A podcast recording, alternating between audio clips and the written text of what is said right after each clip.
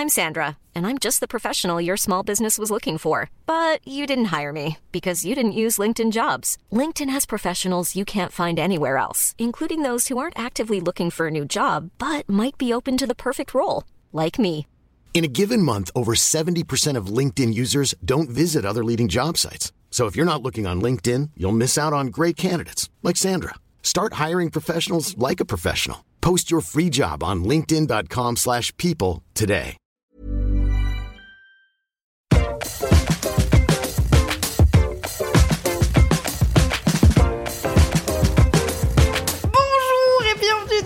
Dixième épisode de Laisse-moi kiffer Oui Déjà 10 épisodes c'est la maturité, 10 épisodes.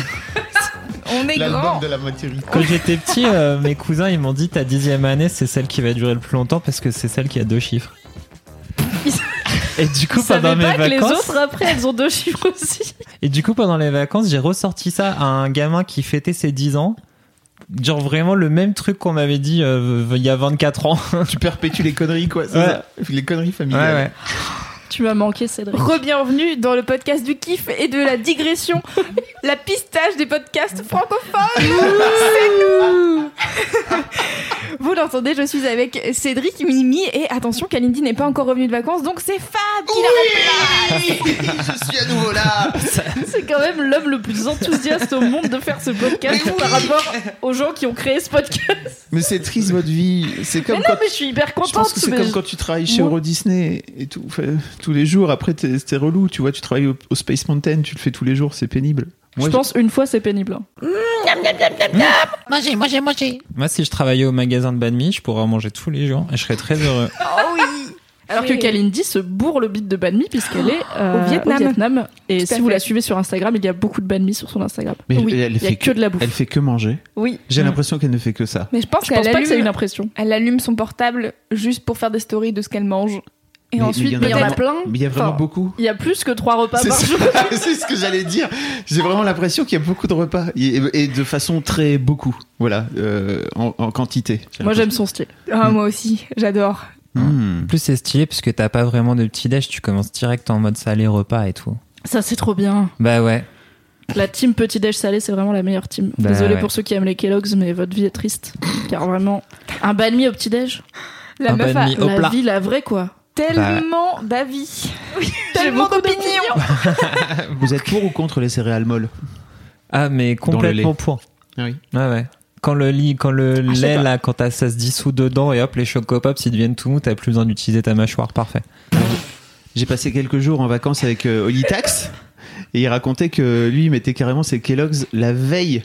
Quoi? Au- Ah. La veille au Je soir suis offensée par cette info. dans le frigo que le truc soit complètement dissous et Si complètement êtes explosé le choqué, lendemain matin. envoyez un mail à non aux céréales molles at mademoiselle.com. C'est clair.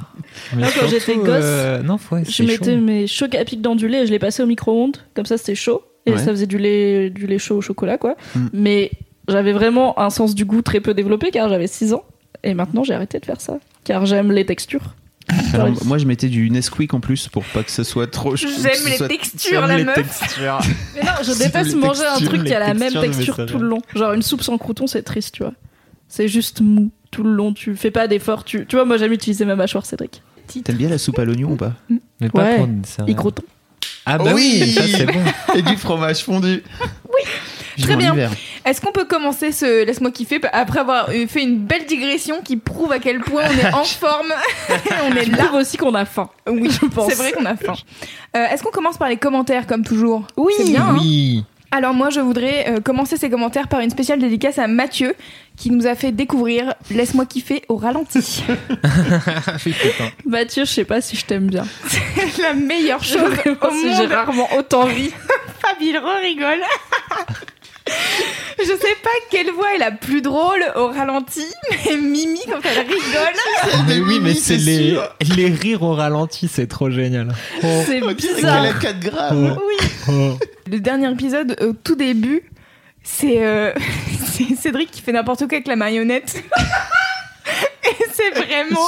T'es là, on est ok, donc on est vraiment avec des gens qui n'ont pas dormi depuis 12 heures et qui ont pris des trucs, qui ont pris des trucs pas, pas sereins, tu vois. Tellement drôle. Donc, Donc, merci euh, Mathieu. Merci Mathieu et surtout n'hésitez pas si vous avez ça sur votre appli de podcast, euh, écoutez en 0 x 5, donc c'est au ralenti. et donc c'est très très drôle. Moi ça m'a fait passer une excellente soirée.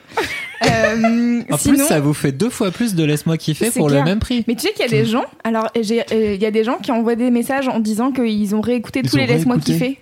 En 0.5. Alors, en, Ah euh, pas en 0.5. non, c'est long quand même. C'est long. Ça devrait être long, je pense. Mais je crois que c'est possible. Je crois qu'il y a des gens qui l'ont fait.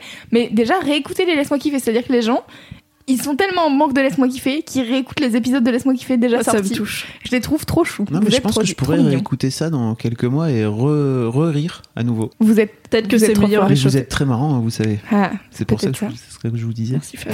merci Fab. Ah, Je suis sûre que toi aussi, même si j'ai pas écouté l'épisode où t'étais là. Ah putain, tueuse. Toujours Bonjour. pas. Et Bienvenue un smash. je Dans le podcast du kiff. L'affection. je vais peut-être y retourner finalement. Je voulais aussi euh, faire un bisou à Justine qui nous écoute euh, sur son tracteur en se levant à 5h du matin. Donc Oh là euh, là. voilà, euh, courage, Respect. bisous si tu nous écoutes à Thug 5h du matin. Euh, bravo, respect à toi euh, devant l'éternel. J'espère que tu pourras faire une bonne sieste cet après-midi. Euh, aussi, il y a euh, Mamzelle Popo sur Instagram qui a envoyé un message en disant que. Meilleur pseudo. Oui, déjà. Elle a envoyé un message en disant qu'elle écoutait Laisse-moi kiffer pendant ses règles et elle a utilisé la meilleure expression du monde. Elle a dit Mon utérus change les draps. Oh non, j'ai trouvé ça tellement bien. Ça marche bien. J'ai tellement envie de réutiliser cette expression. Oui. Non mais là, euh, je suis désolée, mon utérus change les draps. Ça va pas aller. Ça va pas aller du tout. Refais le papier peint, ça marche aussi. Ah oui, Parce c'est qu'en plus, c'est chiant de refaire du papier peint, donc il y a le côté genre c'est laborieux, c'est long. Tu vois, ça prend plusieurs jours. et tout. Ça chaud, t'es pas bien. Fab, t'as fait ah oui, genre. euh, Non, je cherchais un truc euh, long à faire et c'est vrai que le papier peint c'est ultra chiant. c'est vraiment le pire truc à faire. Mais genre, t'as des monstres explosifs si t'en as sur le papier peint aussi. Quoi.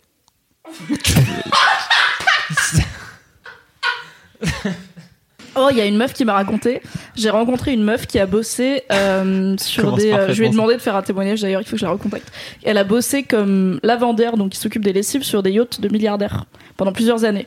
Et en fait, euh, elle m'a dit les milliardaires ils te traitent plutôt bien parce que c'est important pour eux d'avoir un staff qui est fixe parce que bah c'est assez intime et tout et ça les fait chier de reformer des gens et tout. Et du coup, euh, ils traitent plutôt bien, tu vois, ils sont cool. Par contre, euh, les meufs des milliardaires, donc elle était beaucoup sur des yachts de milliardaires russes qui avaient des, des petites des petites go qui étaient là pour profiter du yacht et leur sucer la tub. Elle m'a dit ces meufs-là, elles sont souvent odieuses. Et une fois, t'as eu, elle m'a dit, il y en a une qui a eu ses règles pendant la nuit et qui me l'a pas dit. Donc la meuf, elle est partie nager en mode bonjour et elle a pas prévenu qu'il y a un peu du sang dans la chambre. Elle m'a dit, on avait sur les murs. J'ai pas compris comment elle a fait. Genre la go, peut-être elle s'est levée dans le noir, elle s'est pas rendue compte, elle a fait ses mains partout et tout. Et du coup, la pauvre meuf, elle a dû nettoyer les règles de la petite go sur les murs pendant que l'autre, elle nageait comme ça dans l'océan et tout auprès du milliardaire russe. Donc c'est un métier ingrat. Waouh. Dites quand vous avez vos règles, c'est pas grave. Mais Bah, surtout gens. si vous en mettez sur, Sur les murs. Et sinon, dernier message, c'est Thibaut qui nous envoie un nouveau truc euh, et une bibliothèque. Donc c'est un lieu, c'est aussi un meuble, ainsi qu'un livre, et c'est aussi un morceau de musique de Salut c'est cool. voilà. Décidément. Comme quoi, Kalindi, tu vois, il y a plein de choses à découvrir avec les bibliothèques. C'est peut-être un plat, je suis sûr qu'il y a un plat qui s'appelle le... Ou pas On a qu'à demander au mec de renommer le banh mi bibliothèque. bah voilà, parfait. Ce serait un honneur. En hommage. Une bibliothèque au tempeh, s'il vous plaît. Avec beaucoup de piment. Tu vois, tu lui dis pas, tu vas, tu. Bon, c'est. Délire pété. Je vois le film dans ta Tu tête. parti tout seul. Tu vas, tu lui dis pas, c'est ça. Tu lui dis pas qu'on a une blague Tu sur dis, bibliothèque. voilà, et Ah. tu lui demandes directement une bibliothèque euh, avec beaucoup de piment, et il te regarde, et il fait Vous voulez dire un banh mi? Je fais Non, une bibliothèque. Mais j'avais raconté mon histoire du glaçon friandise. Quand j'étais petit, j'ai- on est. Putain. Avec les- Attendez quoi Donc en fait, les Mister Freeze, c'est euh, le glaçon friandise. Et C'était dans les pubs, euh, les pubs de l'époque, là, des années 90, c'était Mister Freeze, le glaçon friandise. À l'époque, ils faisaient encore de la pub télé. Et on était allé voir euh, le petit, le petit épicier à Bondy Nord. On lui avait demandé un glaçon friandise. Et on lui avait fait vider tout son bac à glace parce qu'il avait pas de Mr Freeze, il avait que des sous-marques machin. Pour tout ça à la fin, ouais, pour. Pour euh, pas- pour le- Il n'y avait pas de Miss Surprise Non, du il y avait rien. Non, on, est, on, a, on a été très ennuyés. On C'est avait pas beaucoup- ta meilleure on avait anecdote. pas de hein. choses à faire. Moi j'aime, moi j'aime bien. Parce que tu sens que ça va quelque part et finalement non. Mais moi, ma sœur, une fois, quand elle était petite, elle a fait une crise de nerfs à ma daronne parce qu'elle voulait absolument une, une salle de bain noire. Et elle a, elle a crisé pendant plusieurs euh, heures parce qu'elle voulait une salle de bain noire. En fait, elle voulait un maillot de bain, voilà, et pas une salle de bain. J'étais perplexe, j'étais là, mais comment quand t'es enfant t'as des opinions sur la couleur de ta salle de bain? Et déjà, est-ce que t'as une salle de bain à toi Ah, les mauvais mots, ça, ça change tout. Une fois, moi, j'avais mal, euh, j'avais mal à mon royaume au lieu d'avoir mal à mon palais. Ah, c'est chou. Oh. C'est- c'est Trop chou. mignon. Moi, je m'étais dit synonyme, c'est bon, c'est pareil. pas du tout. Bibliothèque Badmi, Royaume Palais, tout ça. Voilà, c'est la fin des anecdotes sur les mots. Est-ce qu'on peut commencer cette émission? Après une demi-heure. J'avoue, c'est long. Mais c'est pas grave, c'est pour ça qu'on est là. On est là pour parler, pour digresser. C'est le but de ce podcast. Qui veut commencer les mini-kifs Moi, je propose Fab parce que c'est l'invité. Et j'ai toujours priorité à l'invité. D'accord. Oh, Selon le ma mère marocaine. Vas-y, sur la J'ai plein planche de à requin. kiffs en vrai parce que je reviens d'un mois de vacances et j'ai vraiment profité de la vie d'une manière générale. J'avais pas pris de vacances pendant- depuis un mois, depuis mes 17 ans. Vous vous rendez-vous compte? Hum, C'était beaucoup. Ouais. Bravo. Voilà. Déjà, respect d'avoir pris un de- mois de vacances. C'était ouf. Bonne idée de lancer son entreprise afin de ne plus jamais être en vacances pendant 30 ans. C'est ça. Et, euh, donc euh, ah oui, alors il y a un des trucs que j'ai découvert euh, par par ces. Alors je, je- je sais que vous aimez pas trop quand on parle de trucs Netflix, etc. Mais franchement, ça ça envoie euh, ça envoie du lourd le truc dont je vais vous parler. Euh, Quoi On n'aime pas Les trop. gens, ils aiment pas qu'on parle de séries télé? Parce que mon mini-kiff est en danger là, du coup. Non, non, mais c'est pas pas ça, c'est que après on peut vraiment ne parler que, on peut faire une, un laisse-moi kiffer autour juste de, de trucs Netflix qu'on regarde et ça, ça devient, Quand finit tu par dis devenir vous, tu juste un podcast, des- euh, un podcast de série, c'est relou quoi. En fait, c'est toi qui aimes pas. Ah d'accord, peut-être. Ouais. que- Ah mais je vous avais entendu déjà une fois, je- peut-être je rêve. Si tu veux, moi, je peux dire que j'aime pas. hein. Ah non, tu fais chier. Vas-y, encore des trucs Ah Netflix. ok euh. bon bah, tant pis mais en, en attendant c'est vachement intéressant. Euh, c'est ce bon Patrick Beau qui m'a qui m'en a parlé euh, donc au tout début de mes vacances j'étais dans le sud. Patrick Beau qui tire la chaîne Axolot sur YouTube. Voilà. Une chaîne de curiosité et d'étrangeté. Ce magnifique Patrick Beau et euh, on est passé sur euh, sur Avignon il m'a parlé de ce truc il m'a dit il faut vraiment que tu regardes c'est super euh, je, je sais pas si je Tu fais bien pas très Beau. bien. Non. Non. J'avais vu la tentative, mais grave. Ce headshot allez Fabrice, c'est pas bien. Je retourne en vacances pour la deuxième fois. Au bout de trois je me tiens vraiment je vous promets. Je me pars aux Caraïbes Euh, et donc euh, Patrick m'a parlé de ce de cette émission qui se passe sur Netflix euh, qui s'appelle The Push et qui est euh, menée par un mec qui s'appelle Darren Brown. Euh, Darren Brown, c'est euh, une sorte de prestidigitateur, euh, illusionniste euh, anglais. C'est un peu le Mesmer, euh, le Mesmer anglais, tu vois ou pas? Il fait de, il fait de l'hypnose sur scène, etc. Mais il a aussi des émissions qui, qui fait sur la, à la téloche, qui comment dire, qui touchent un peu à la manipulation mentale et à comment faire en sorte pour d'inciter les gens à faire des trucs qu'ils ne feraient pas du tout. D'accord et tout le principe de cette émission, c'est euh, une expérience. Globalement, tout est mis en scène. C'est parfaitement huilé, c'est génialement fait. Et donc, tu as un mec, c'est le seul à pas, à pas savoir qu'il est manipulé. Euh, L'objectif, c'est est-ce qu'il va finir par tuer quelqu'un ou pas? What? Poussé Attends. du haut d'un immeuble. Qui tu es Donc, il y a un mec qui est le, le sujet de l'expérience, si tu veux. Donc lui, c'est le seul qui sait pas que qui c'est sait une pas qu'il est manipulation. le sujet de l'expérience. Mais c'est genre une caméra cachée?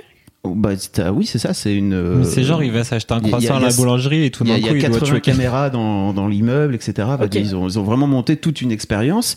Tout est scénaristiquement fait pour que euh, ça, se, ça se goupille comme, comme il faut. Et après, en fait, c'est en fonction du mec et de son libre arbitre. Est-ce qu'il finit par aller Donc, il y a plusieurs étapes à chaque fois où ils expliquent que, en gros, euh, ils le mettent dans des conditions pour le rendre docile, entre guillemets.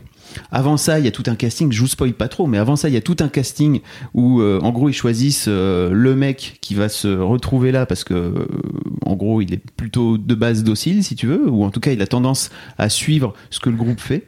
Euh, et Ah, c'est bon pour ta confiance en soi à la fin.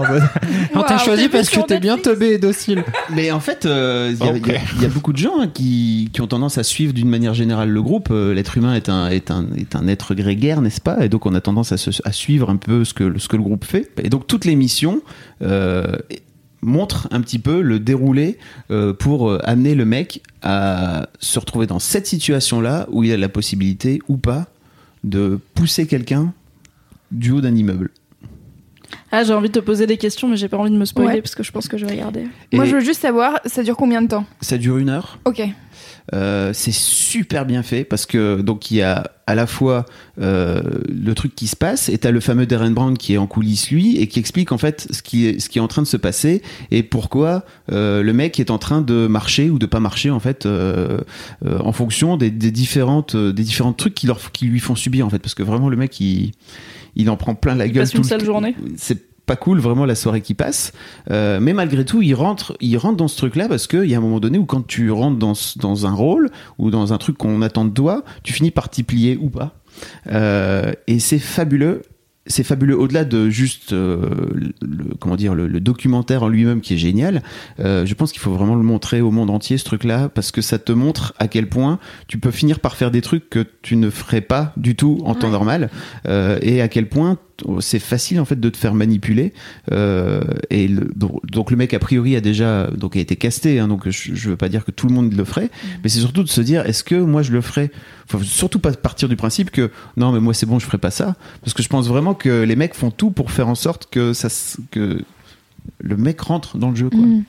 c'est trop bien vraiment ça s'appelle The Push Ça a l'air ouf. Oui, j'ai très envie de regarder. et j'ai passé une heure à me faire des facepalms sans arrêt parce que waouh mais c'est pas what what vraiment et après je l'ai montré à ma femme et à mes filles juste pour leur dire regardez ça parce qu'en fait en vrai euh, je pense que ça vaut la peine et je pense qu'il faut le montrer à, à tout le monde en gros parce que euh, euh, je pense que c'est toujours mieux d'être informé que de pas être informé. Moi, j'avais fait de la psychosociale à la fac, et ça te, donc il y a cette fameuse, qu'on appelle ça, 1000 grammes Le truc Euh, avec les bits. Ouais, avec euh, où t'envoies des, Les où en fait, les, voilà, les, les gens envoient des, des décharges en fait à d'autres personnes. Alors ils ne voient jamais les décharges qu'ils envoient, mais en gros, si tu réponds bien à une question, en gros, t'as pas de décharge. Si tu réponds pas bien, t'as une décharge. Et plus tu réponds mal, plus le, le voltage augmente, plus la personne hurle. Mais en fait, euh, tout le truc euh, tourne autour du fait que il y a un scientifique dans la salle qui ne met pas la pression, juste en fait il dit en fait c'est vous avez signé pour ça donc vous êtes obligé d'a- de- de- d'envoyer la décharge. 400 volts. voilà. Et il paraît que enfin en tout cas l'une des expériences l'une des conclusions de l'expérience de Milgram c'est est-ce que le mec porte un uniforme ou pas? Est-ce que l'autorité porte un uniforme? Donc notamment, est-ce qu'il a une blouse ou pas? Si s'il a pas de blouse, ça marche moins bien que s'il a une blouse parce que c'est l'autorité. Et donc il y a aussi euh, une partie de, de, de tout ça qui est mis en œuvre aussi, c'est que dans cette euh, dans cette émission, il y a une autorité et euh, le mec a tendance à, à aller la suivre plutôt. Euh, et je pense que c'est hyper intéressant de, de regarder ça, notamment par rapport à en tant que citoyen, est-ce qu'on décide de, de dire oui amen à tout? Parce qu'à un moment donné où il y a quelqu'un qui a dit Ouais. une autorité qui a dit oui, c'est ça faut faire. C'est hyper intéressant, ça me fait penser à un performeur euh, qui performe autour de la douleur. Alors j'ai plus son nom là en tête, mais j'irai le rechercher, je le mettrai dans les notes du podcast. Euh, c'est mon mec qui a été le voir au lieu unique à Nantes. Euh, donc il y a un mec qui se met par exemple nu dans une baignoire remplie de trucs en verre et il se met dedans et il en ressort à peine coupé. Mm, Voilà. Déjà quand il m'a dit ça, j'étais là, eh bof. Et en fait il y a un autre truc qu'il faisait pendant cette semaine où il était en résidence au lieu unique. Euh, il s'accrochait un- une chaîne autour du cou, enfin un collier avec une chaîne accrochée. Et en fait, il était à un bout de la pièce et les personnes qui venaient visiter l'exposition devaient tirer. Et, euh, en fait, mon mec, il a filmé des trucs, mais euh, les, les gens tirent comme des gros bourrins. C'est-à-dire que le gars, il est accroché par le cou, seulement par le cou, et les gens, ils tirent. donc il y a une manivelle en fait qui enroule la chaîne. Et en fait, moi, j'étais à moitié choquée de la manière dont les gens tirent, à quel point ils sont peu compatissants, entre guillemets, avec le mec qui fait ça. Bon, après, le mec fait ça dans une démarche artistique, etc. C'est hyper euh, complexe, c'est plus compliqué que juste de la simple cruauté de dire genre, cool, je vais niquer le gars avec, euh, avec sa chaîne, mais ça m'a ça m'avait euh, vraiment questionné sur euh, l'être humain tu vois sur euh, qu'est-ce que L'empathie de tes frères humains. Qu'est-ce que tu fous? Mais moi, ne, mais moi, je ne comprends pas. Je ne comprends pas du tout. Mais bon, je suis une personne très empathique, donc euh, voilà. Mais toi, Louise? Non, moi jamais. Mais euh, ouais, ouais, ça me, ça me questionne beaucoup. Mais il me semblait qu'ils avaient fait un jeu. euh, ouais, sur TF1 à l'époque, je pense. euh, Je crois. sur- sur- basé sur cette, euh, sur cette Sur expérience. l'expérience avec le mec qui envoie des décharges là. Ouais, exactement. Et, et je crois qu'en fait, euh, les personnes qui jouaient pour entre guillemets gagner des sous, c'était euh, des personnes qui étaient informées que c'était du fake et qui faisaient semblant de crier. Mais en fait, les personnes en haut voyaient pas euh, la personne dans son fauteuil qui était censée se prendre des décharges et ils continuaient C'est le à principe faire le de l'émission, c'est-à-dire que en tant que personne, tu le vois pas, tu vois pas la personne crier, mais tu l'entends hurler. Mm. Et donc le 1000 grammes, euh, 1000 grammes a vraiment fait ça. Ouais. Donc c'est c'est trop cool vraiment. Regardez euh, The Push de Darren Brown et il a- je pense qu'il a d'autres trucs j'ai pas regardé après mais euh, il a d'autres émissions euh, sur Netflix euh, un peu dans le même style quoi. C'est hyper malin. Merci Fab. pas de rien. Mimi, Oui. t'enchaînes? Je peux avoir deux mini-kifs si je fais vite. Ah, Si tu fais vite, hein. ok. Alors, le premier mini-kiff, euh, je le dis en premier, comme ça euh, Fab pourra râler que ça devient une émission culturelle, c'est une série télé qui est euh, ma série préférée Oh non, de l'été déjà 2018. Netflix, oh, ouais, ouais. Et c'est pas sur Netflix, donc euh, Ah. désolé, euh, c'est possible de le voir si vous avez un ami américain qui vous envoie des DVD, comme toutes les choses qui ne sont pas sur Netflix et qui Bien ne sont entendu. pas. Si c'est sur OCS, je pense. C'est euh, Sharp Objects, la nouvelle série HBO de l'été. Ah. Euh, sachant que c'était pas parti pour être ma série préférée de cet été, puisque cet été il y a Castle Rock, la série basée sur l'univers de Stephen King, dont je suis fan absolu, qui est sorti, donc c'était ça que j'attendais. Et Sharp Objects est sorti euh, une ou deux semaines avant, et j'étais quand même très hypée, donc je l'ai regardé. Et en fait, c'est mieux que Castle Rock, voilà. Donc je vous parle de ça. On en est à la moitié pour les deux. Mais euh, pour l'instant, c'est mieux. Et donc, Sharp Object, c'est une série adaptée d'un bouquin de Gillian Flynn, qui est la meuf qui avait écrit Gone Girl, qui a écrit, euh, comme pour Gone Girl, elle a écrit l'adaptation de, de son bouquin en série. C'est réalisé par Jean-Marc Valley, qui est le réal de Big Little Lies, qui était déjà une série très très belle. Et il y a un gros casting. Il y a euh, Amy Adams, il y a euh, Chris Messina, qui était dans Mindy Project, qui est un acteur vachement cool, qui fait souvent des rôles de sitcom, donc c'est cool de le voir dans un truc sérieux.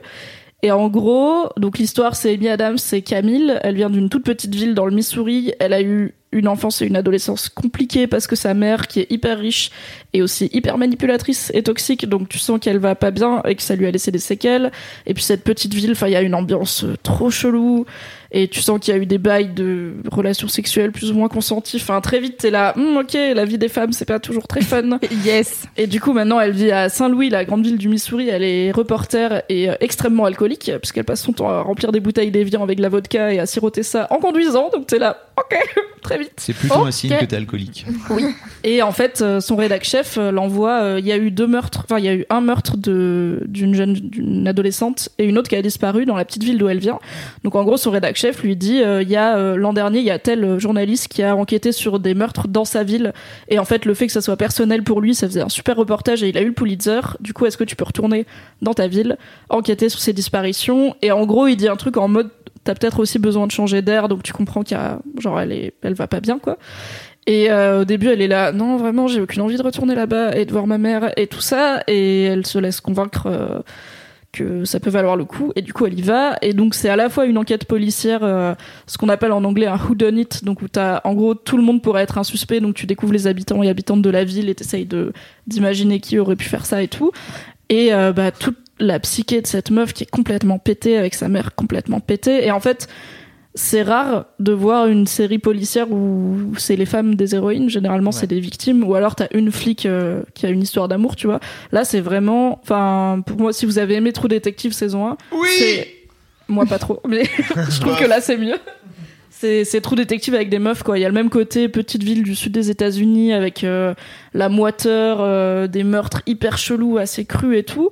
Et euh, donc, dans True Detective, il y avait le personnage de Matthew McConaughey qui était un.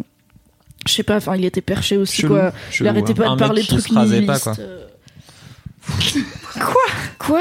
Un mec qui a, il avait arrêté de se raser dans True Detective, donc vraiment vrai. déjà c'était super bizarre. Il avait arrêté de se doucher aussi, je Ouais. pense beaucoup. Et il fumait beaucoup de clopes et il buvait pas mal, je crois, si je me souviens bien. Donc on est, on est un peu dans ce domaine de personnes cheloues qui enquêtent sur des crimes horribles dans une petite ville, mais c'est des meufs et je trouve ça vraiment cool. Et bah ceux, ceux et celles qui ont vu Gone Girl ou lu Gone Girl savent que Gillian Flynn est très fort pour écrire des meufs euh, assez torturées et assez creepy. Donc euh, ça marche hyper bien là-dedans, c'est genre Gone Girl euh, en 10 épisodes et euh, c'est trop bien. Donc regardez Sharp Objects. Voilà, c'est cool. Et mon deuxième mini kiff, il est très court. je l'ai découvert en vacances. On y reviendra dans mon grand kiff. Petit teasing. Mon deuxième mini kiff, c'est le gin tonic. car le saviez-vous, le gin tonic, c'est très très bon. J'ai quand même un propos au-delà de l'alcool, c'est cool. Car l'abus d'alcool est dangereux pour la santé à consommer Voilà. avec modération. N'hésitez pas.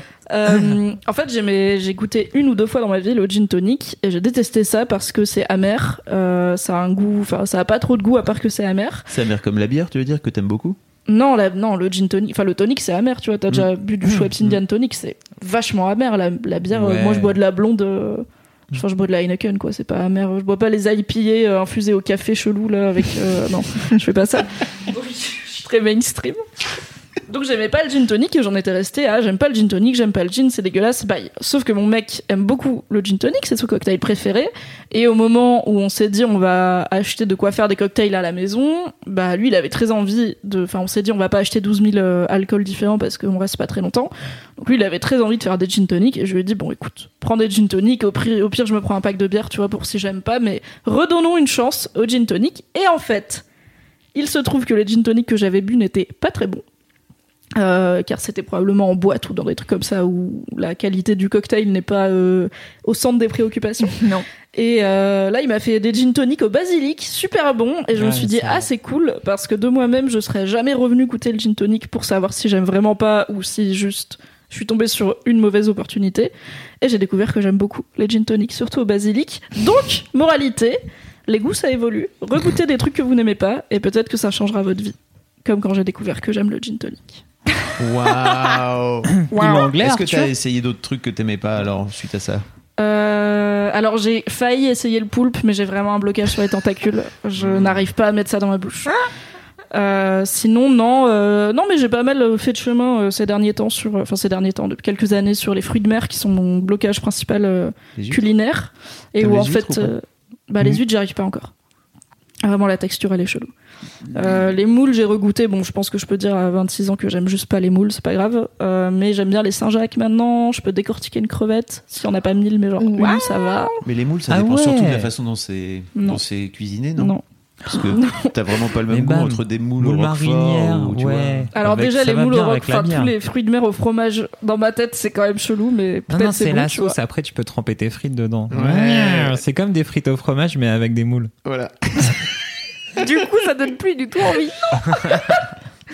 Non mais j'ai- j'aime pas le goût des moules parce que ça a trop le goût de la mer je pense. Mais euh, j'ai mangé du homard, j'ai mangé des langoustines, j'ai mangé des palourdes, j'ai mangé des Que des trucs nobles. Moi, j'aime bien le homard, les langoustines, mais j'aime pas trop les crevettes. si j'aime bien les mais en fait plus ça ressemble à de la morve dans une coquille moins c'est plus c'est compliqué Ouais. pour moi tu vois vais d'abord, le homard il y a du il y a de la viande c'est cool tu vois et petit à petit on s'avance vers les coquillages et tout pas les moules car c'est juste pas bon selon moi Ah ouais. Euh, mais Moi, j'ai du euh, mal pas les avec ceux qui commencent à ressembler à des monstres marins, tu vois, genre les homards avec des grosses pinces, Les euh, les araignées, les loups. Ouais, les araignées je pourrais pas je pense il y a vraiment trop de pattes dans cette connerie Ouais, ouais, ouais, c'est chelou au bout d'un moment. Toute la fa- tous les crabes là, genre, en plus ils font des trous parfaits et en plus ils ont chelou, ils font peur dans l'eau. donc écoute je développe l'audace culinaire mais j'ai surtout découvert le gin tonic pendant Bravo, Mimi. vacances Cédric? Déjà, j'ai un mini mini kiff qui est plusieurs messages que j'ai reçus de gens qui euh, qui disent Sur Instagram, des gens qui t'aiment sur bien Instagram, et qui n'ont pas Moi, pitié de toi. comme par exemple Nina BZN qui dit on a fort hâte de rencontrer Monsieur Chaussette. non putain Et donc, globalement, j'ai reçu plusieurs euh, messages de gens qui ont, qui ont envie que Monsieur Chaussette revienne dans Laisse-moi kiffer. on peut attendre que Kalindi soit là pour faire revenir Monsieur Chaussette parce qu'elle qui- le hait tellement Et des gens qui ont demandé des photos de Monsieur Chaussette. Je pense qu'il faudrait mettre Monsieur Chaussette à la machine peut-être d'abord. hein. Ouais, je pense Bah que c'est tout ce qui fait son charme. Vous allez lui laver le cerveau, c'est ça? Et Il sera sachez- plus jamais le même. Sachez qu'il existe une photo de Cédric avec Monsieur Chaussette qui est euh, publiée sur le compte Instagram de Laisse-moi kiffer. Oui, Il le tout à fait, j'étais au courant. Absolument. Et, euh, et j'avais aussi, ouais, il y avait un autre commentaire qui disait, ouais, t'avais parlé du Burning Man, ce serait bien que t'en parles un jour dans Laisse-moi kiffer. Et hey, ça tombe bien parce qu'en fait, on l'a déjà fait il y a très longtemps Ah ouais. avec C'est Ah ça oui. qu'on aime, C'était qu'on dans un appelait. CCQA. Et en fait, voilà, donc il y a tout un, tout un C'est ça qu'on aime sur le Burning Man. Tout à fait, je mettrai le lien ça. dans les notes du podcast. Absolument. C'était l'époque où Cédric n'était pas encore chez Mademoiselle. Ouais. C'était l'époque où Cédric n'avait pas d'enfant. Il était euh, juste. euh,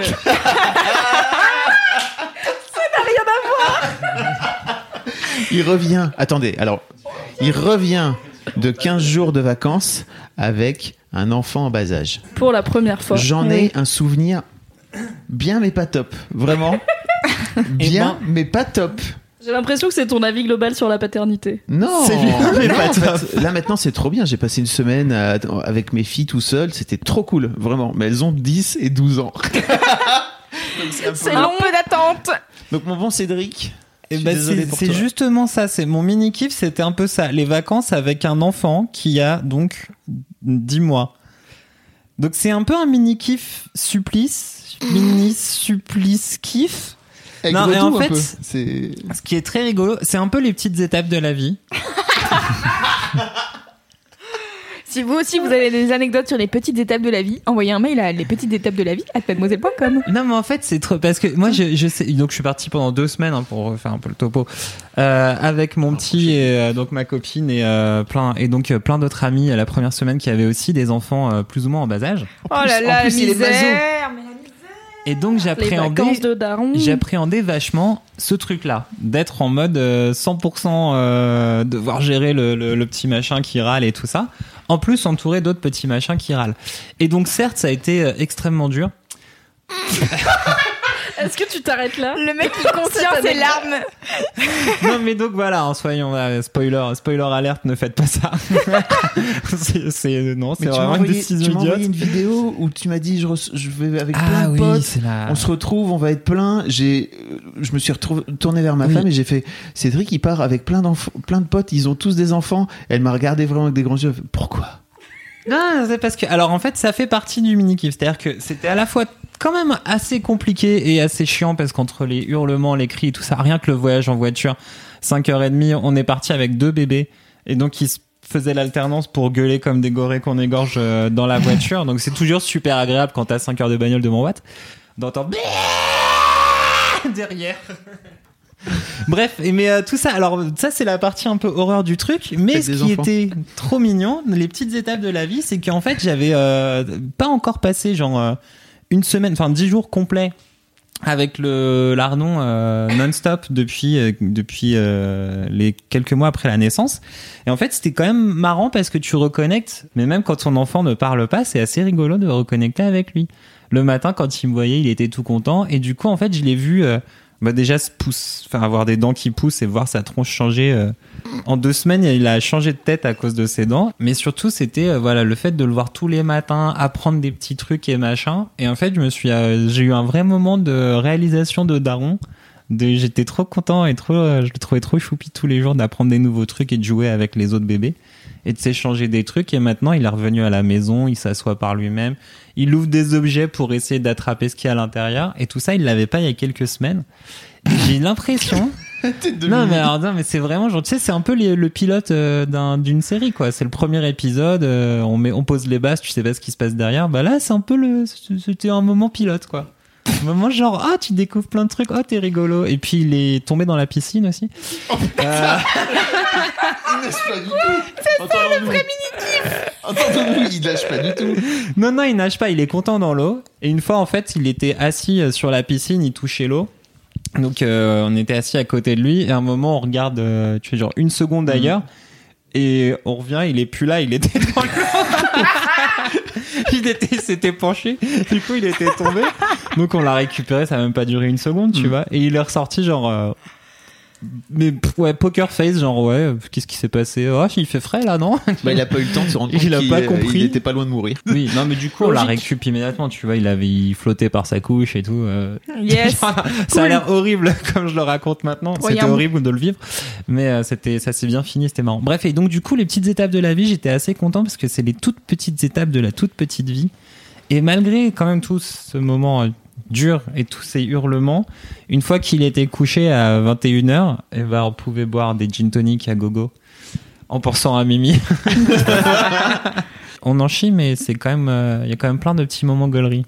J'ai hâte de faire la suite de Histoire de daron. d'Histoire de Daron avec Cédric un an plus tard. C'est bientôt, hein Ouais. Ah bah ouais. Moi, ça m'a un peu fait peur quand tu m'as expliqué tes vacances. Je me suis dit, putain, le pauvre, il va pas du tout se reposer. Quelle idée. Là, du coup, là, j'ai des grosses cernes de panda sur la gueule un peu. Tes prochaines vacances, c'est Burning Man. Oui, voilà, ça c'est la vraie L'homme vacances. qui ne dort jamais. Le jeudi prochain. Oui, mais ça va le détendre. Ah ça oui. On a hâte que tu nous racontes. Les petites choses de la vie du Burning clair. Je Man. suis sûre que ça, sera, ça fera partie de tes mini-kifs. Au moins. Au moins. Ah oui. Eh bien, moi, mon mini-kiff à moi, c'est une émission euh, sur YouTube. Car pourquoi changer mes habitudes? Est-ce que c'est Non, c'est pas Est-ce que c'est un le chef-op de de, Casey Casey Ça pourrait être que la le- meuf de Kaizen Estat. Le Non, podcast de Pas du Casey tout. Neistat? pas du tout, pas du tout, pas du tout. C'est vraiment une émission sur YouTube qui s'appelle Earworm. Donc euh, verre d'oreille, en traduction en français. Euh, et en fait, c'est une émission euh, qui parle de musique. Qui est étonnée Personne. Euh, J'ai l'impression que je pourrais prédire. J'ai l'impression que t'as un chapeau, tu sais, où tu tires des papiers, mais il y en a que deux. C'est et de la, musique. Lequel vais-je choisir aujourd'hui? Eh ben aujourd'hui c'est la musique. Et donc Earworm c'est une émission qui est présentée par une nana qui s'appelle euh, Estelle Caswell. Euh, et en fait c'est trop cool parce que elle te parle de trucs de musique ultra précis et elle te fait apprendre des choses sur la musique. Genre là la dernière émission que j'ai regardée, c'est donc c'est très court, hein, ça dure une dizaine de minutes. Il y a un son qui lie Bruno Mars et euh, Igor Stravinsky.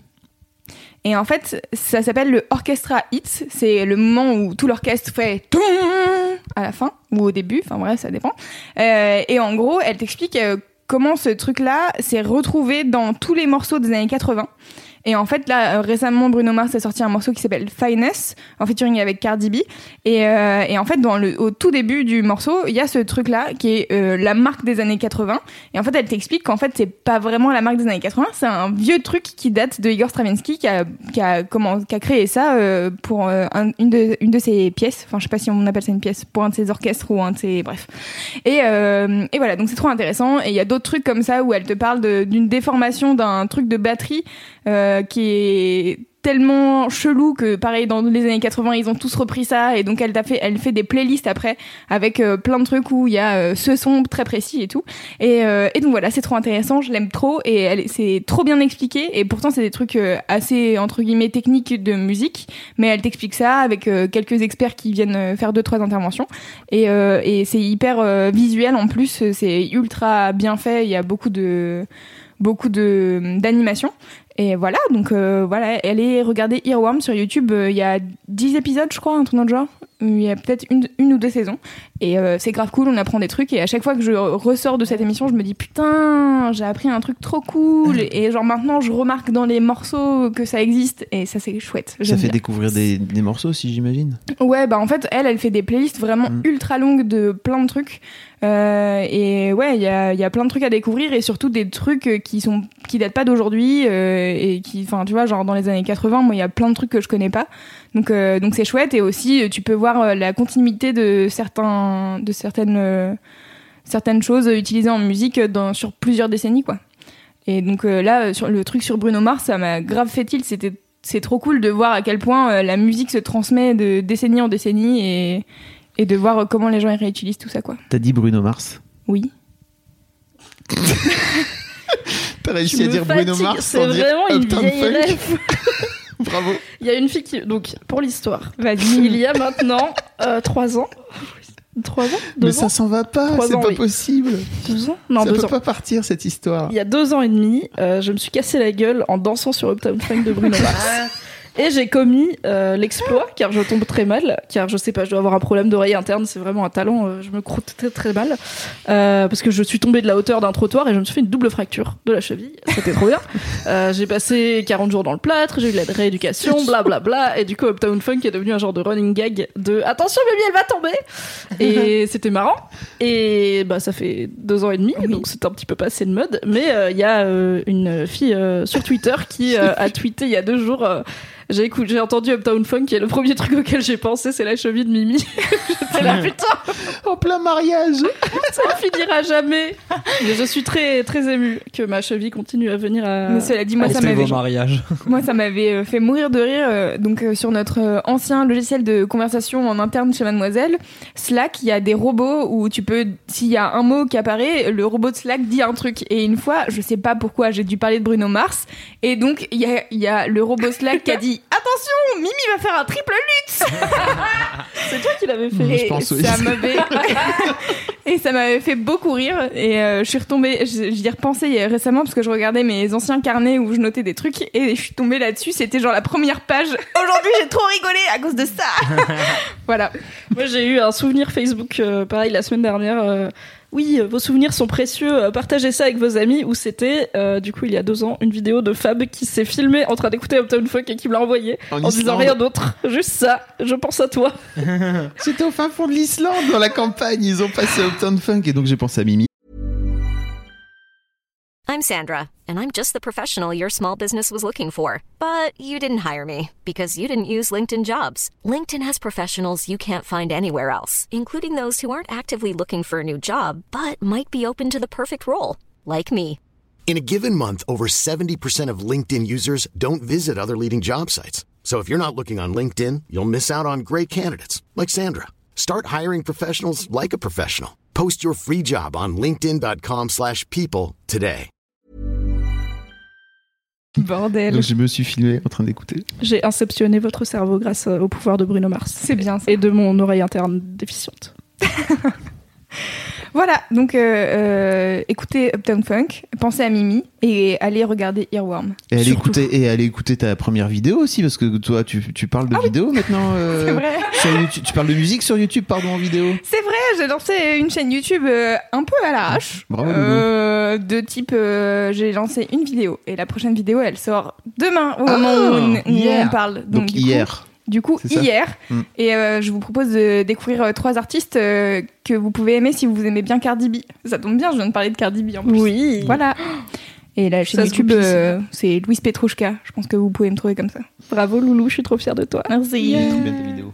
Est-ce qu'on passe Au gros au kiff. gros kiff Yeah C'était un bon jingle, hein J'adore. Fab Ah, c'est re à moi Ah alors bah oui, c'est Ah, trop toi. bien. Alors, mon gros kiff, euh, c'est euh, le canyoning. Bonjour, voilà. On a fait. C'est dans des. C'est le truc où t'as un petit bateau et tu fais n'importe quoi non, sur ça, des c'est rapides. tu- C'est Ah. celui où tu sautes euh, de 3-4 mètres Voilà, avec ton c'est- bateau. Non, pas ton ba- Non, t'es en bateau, c'est- le canyoning. Le canyoning, t'es à pied. Ouais. Ah. ah oui, après tu sautes dans des trous. euh, dans le bateau, l'eau. c'est le rafting. Donc, c'est un raft. euh, Ça, j'en avais déjà fait aussi. C'est dans... celui où t'es C'est dans trop des- bien. dans- avec des cordes dans, la, dans le sol. Peut-être qu'on va laisser Fab nous expliquer ce que c'est. Bah, En gros, tu, en gros, tu pars d'un endroit euh, en hauteur et tu descends euh, le, le lit d'une rivière euh, en faisant euh, à la fois des sauts, mais aussi, euh, alors il y a carrément des trucs où tu peux faire euh, de l'alpinisme carrément, donc euh, avec descendre en rappel, etc. Euh, où tu peux euh, faire un peu tout et n'importe quoi euh, tant que ça permet de descendre le truc en fait. Mais donc euh, il y a toujours des rochers, donc c'est plutôt t'es bien, t'as une des combis spéciales parce que déjà l'eau de la l'eau de la rivière elle caille sa quand même. Euh, t'as un casque, etc. Et puis t'as un guide aussi. Et donc euh, j'ai fait ça pendant cette fameuse semaine où j'étais tout seul euh, avec mes filles. On est allé à trois euh, faire du canyoning dans les hauteurs de la Corse, de l'est, et c'était trop bien. Euh, si vous connaissez pas cette activité ou en tout cas si vous aimez bien euh, euh, l'eau déjà de base parce qu'il faut pas avoir peur de plonger d'une manière générale si, si t'as peur de plonger c'est relou Ah oui, c'est oui, t'aimes bien le vide. Parce que moi j'aime bien l'eau, mais j'aime pas plonger de 4 mètres dans un petit trou d'eau par Oui, exemple. pareil. Alors t'as pas, t'as jamais des trous. Enfin, en tout cas euh, au niveau euh, touriste, si tu veux, t'as pas des trous d'eau. Hein. Euh, C'est des, tu peux pas te rater, tu vois. C'est quoi le plus haut que t'as plongé là pour Euh, là, j'ai sauté de même- 7 mètres, mais en fait, en Voilà, vrai, ça c'est mort. mais en vrai, j'ai- Très bien, un mauvais chiffre. mais 7 mètres, c'est trop cool parce que tu as vraiment le temps de te voir sauter, euh, mais t'es pas obligé de le faire. vomir ton 4 T'as le temps de savoir de que tu tombes. plat. Non, mais t'es pas obligé de le faire parce que à, ce- à ce niveau-là, touristes, tu vois, ils sont plutôt cool et ils te disent, Ouais, ok, ouais. qu'est-ce que t'as envie de faire, machin. Après, c'est sûr que si t'as le vertige, tu kiffes un peu moins parce que de ce fait-là, ils vont te bah, par exemple, ils vont te faire descendre, euh, ils vont te faire descendre à la corde plutôt que de te lâcher du haut d'un truc. Tu sais, t'as as des sortes Ah de toboggans en roche, c'est trop bien. Tu peux te, tu, tu glisses euh, sur un toboggan, sur les fesses en fait, comme, comme si c'était un toboggan, mais dans la flotte. Enfin, t'as de l'eau qui, t'as une Ah, ça, c'est qui cool. tombe. Et donc, euh, si tu dis j'ai peur de, j'ai peur de sauter, en fait, ils vont te, ils vont te faire descendre euh, en, En rappel, rappel. tranquillement, et toi tu sauteras pas. Après, tu peux décider de YOLO, euh, j'ai envie de, j'ai envie d'y aller, et j'y vais tout seul. Euh, et là, quand j'ai sauté de 7 mètres, en fait, euh, j'aurais pu très bien passer à côté et ne pas sauter. Ah oui, d'accord. J'étais c'était pas j'étais pas obligé quoi. Après je pense qu'il y a des il y a des d'autres parcours où t'as pas le choix et t'es obligé de sauter quoi. Donc mais là c'était pas là c'était pas vraiment le cas quoi. C'est 36 mètres. c'est un niveau débutant et mes, mes deux filles l'ont fait tu vois donc euh, elles ont sauté toutes les deux euh, elles ont sont kiffé quoi. plus courageuses que moi. Bah, Ah, euh, enfin, après, si- après si t'as le vertige c'est sûr que c'est chaud quoi. T'as le vertige ou? Non, j'aime pas juste le vide- sauter dans le vide, ça fait pas partie de mes priorités dans la vie. Mais c'est une- d'une- c'est un peu du vertige non? Non. Ah c'est pas Non, pareil. j'ai pareil, je j'ai aucun problème peur, à être en hauteur quand c'est dans un truc fermé, genre j'ai pas peur en avion, tu me mets au sommet d'un gratte-ciel dans un resto euh, au bord de la vitre, j'ai pas peur et tout, pas de souci. Sauter dans le vide, mon corps refuse. Ouais. Est-ce que je vous ai déjà raconté la fois où j'ai essayé de faire de l'acrobranche Oui. C'était- dans, dans Laisse-moi kiffer. Attends, toi qui fais, je sais pas. Peut-être pas. Du coup, je la re-raconte peut-être. Désolée, mais en même temps, c'est une de mes meilleures anecdotes de vie de bolos. Et Kalindi n'étant pas là, il faut faire le taf. C'est vrai. Donc, quand j'avais 15-16 ans, vraiment, j'étais pas toute, euh, toute, toute petite, quoi. Euh, avec mes parents, euh, on s'est dit, on va aller faire de l'acrobranche avec des amis, parce qu'on n'avait jamais fait. Et euh, bah, dans la Drôme, là où j'ai grandi, euh, il y a une super forêt avec un super truc d'acrobranche et tout. C'était en été, enfin, conditions optimales. Alors moi et ma mère, on n'est pas très aventureuses. Hein. Je pense que je tiens clairement ça de ma mère. hein. On n'est pas très saut dans le vide machin. Mais bon, on s'est dit au pire, un peu comme quand on va faire des sports d'hiver, les casse-coups ils vont aller faire les pistes noires et puis nous on fera notre, notre petite vie tranquille, tu vois. On arrive, donc on est une douzaine, il y a nous et une autre famille, euh, des amis, et donc euh, quand on n'a jamais fait, ils te filent euh, le parcours vraiment même pas même pas la piste verte, mais le truc de débutant pour que tu comprennes comment ça marche, comment s'assurer. T'as un peu tous les styles de parcours, donc t'as le pont de singe entre deux cordes, les planches dans le vide et tout pour que t'aies une idée un peu de tous les types de trucs. Et t'es jamais, je pense, à plus de 3-4 mètres du sol, quoi. C'est vraiment un truc de bébé. Et à la fin, euh, la récompense pour les gens normaux, quand tu fais de l'acrobranche, c'est la tyrolienne, où à la fin, euh, tu te jettes dans le vide et tu fais Géronimo et t'arrives sur un matelas en mousse où t'atterris par terre et tout va bien, quoi. Et pour tout le monde, c'est le kiff de j'ai pas galéré pour rien. À la fin, il y a la tyrolienne, c'est encore mieux qu'un toboggan. Alors pour moi non, car il faut se jeter dans le vide et euh, donc tu pars assis d'une, t'es assis sur une plateforme dans l'arbre, t'es assuré par ton truc, euh, ton câble où ils t'ont rappelé mille fois qu'il peut supporter euh, 5 tonnes et que du coup ça va, tu vois. Et tout le reste, bon, j'avais, j'avais un peu serré les dents à certains moments euh, sur les trucs pas stables, mais ça allait. Et là j'étais incapable de le faire, sauf que tu peux y aller qu'une personne à la fois, donc quand tu peux pas le faire, tu bloques tout le monde. C'est vrai. Donc la joie. Voilà, on est à arriver plus un quart d'heure hein, au parc d'Acrobranche. C'est une longue après-midi qui s'annonce pour moi. Ma mère le fait et tu vois, elle le fait. Elle est pas sereine, mais elle le fait et, euh, et ça va quoi. Et je la vois au bout qui me dit bah vas-y, euh, ça fait peur, mais une fois que tu y es, c'est cool. Et je suis là. Mon cerveau comprend, mais mon corps ne veut pas. Du coup, je finis par me mettre sur le côté et m'accrocher à l'arbre euh, en mode, bah, je sais pas quoi faire de ma vie, mais j'en ai marre de bloquer tout le monde. Et du coup, le moniteur, il me dit, bah, on va te faire descendre euh, autrement. Donc je dis cool. Et il me dit, on va te faire descendre à la corde. Je dis, mais c'est pareil, sauf que c'est vertical au lieu d'être à peu près en diagonale, tu vois. Donc en fait, c'est un plan de merde, ton plan. Genre, t'as pas une échelle au moins ou quoi. Et il dit, bah, non, mais euh, en vrai, on est à 3 mètres du sol. Enfin, ça prend deux secondes, tu vois. J'ai dit, non, c'est mort. Je peux pas non plus. Je vais faire la tyrolienne. Qui m'a fait, ok. Et je lui ai dit, il faut, va falloir me pousser, il va falloir me jeter du truc parce que vraiment mon corps ne veut pas. Donc il, est- il commençait à être vraiment fatigué de moi. hein. Ah bah Donc il m'a poussé et je me suis accrochée En avec les mains. quoi. Donc il a dû m'enlever les mains doigt par doigt de la plateforme de piste d'initiation à l'acrobranche. Ensuite j'ai fait la tyrolienne. J'ai pas passé un super bon moment, mais je ne suis pas morte. Et l'histoire ne s'arrête pas là parce que du coup tout le monde continue l'acrobranche et moi je me dis bah c'est chaud si j'ai enfin là j'ai eu du mal avec la tyrolienne de bébé euh, ça sert à rien que j'arrive à faire les autres parcours si c'est pour ne pas pouvoir redescendre parce que les tyroliennes plus hautes me euh, me me font peur. Donc je me dis pour rassurer mon esprit débile je l'ai fait je suis pas morte je vais refaire le parcours d'initiation faire la tyrolienne de moi-même et voilà et je- du coup je, fais, je ferai peut-être genre la piste verte ou la piste jaune après et puis après j'irai manger des sandwichs tu vois ce sera bien et donc je fais le parcours euh, en mode euh, comme un cabri, vraiment, j'arrive et tout super vite, tout va bien, j'ai pas peur. Et à la tyrolienne, même chose exactement, je suis bloquée, mon corps refuse de se jeter et le mec n'en peut plus de ma gueule, genre vraiment il est là, pourquoi t'es revenu Je lui dis endroit. parce que je croyais, je l'ai déjà fait, genre je viens de le faire il y a 20 minutes, tu vois, et je pensais que ça irait, il me dit bah ça va, je fais bah non, ça va pas, faut me pousser, il était.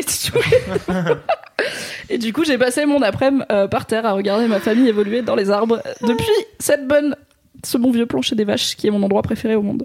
Et c'est pas du vertige, tu vois. Parce que les hauteurs, euh, je peux être assis sur le bord d'une falaise, j'ai pas peur, quoi. Mais c'est sauter, même de pas haut. Bon, euh, alors en plus, je tombe mal.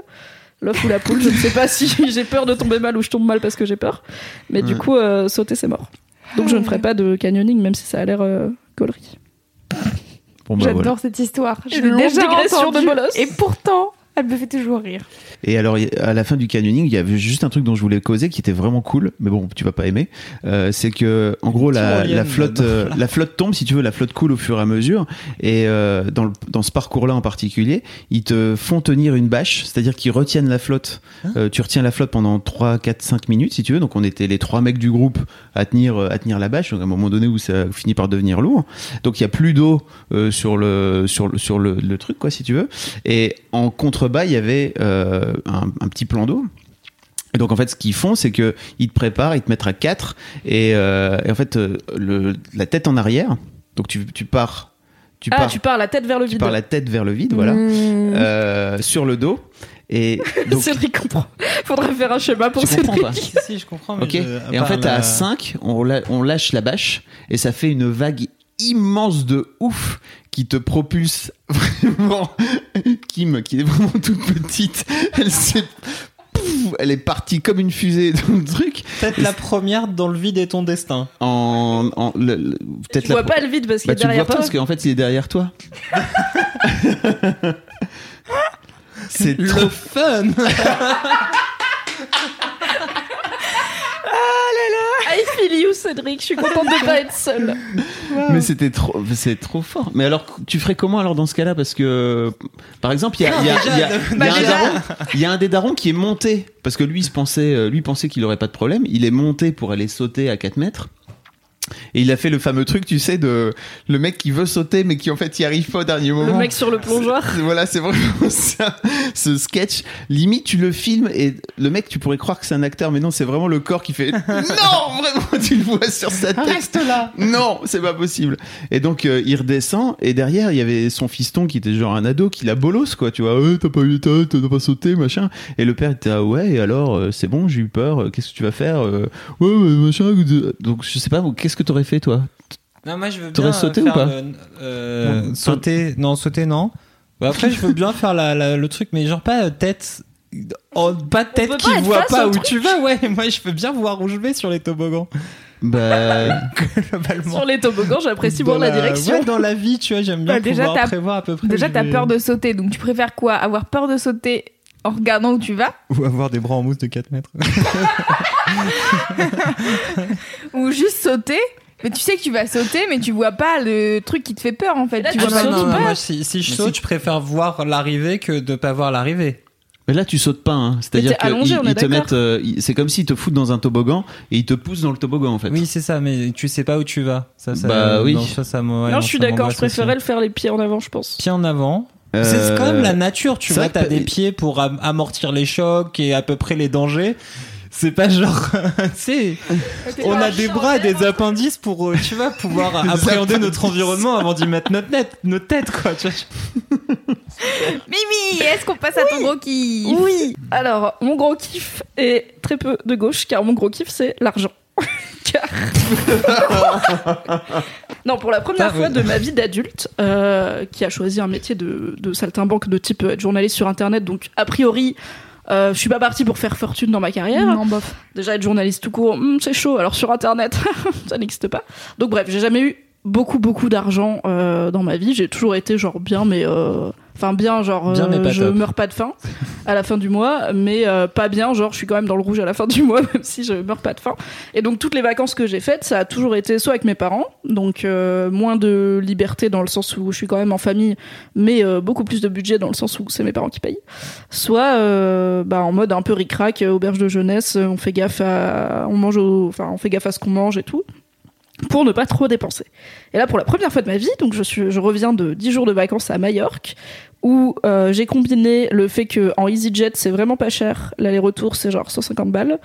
Euh, j'ai pas payé l'hébergement parce que ma grande sœur y habite, c'est pour ça qu'on y a été avec mon mec et euh, elle m'a hébergé.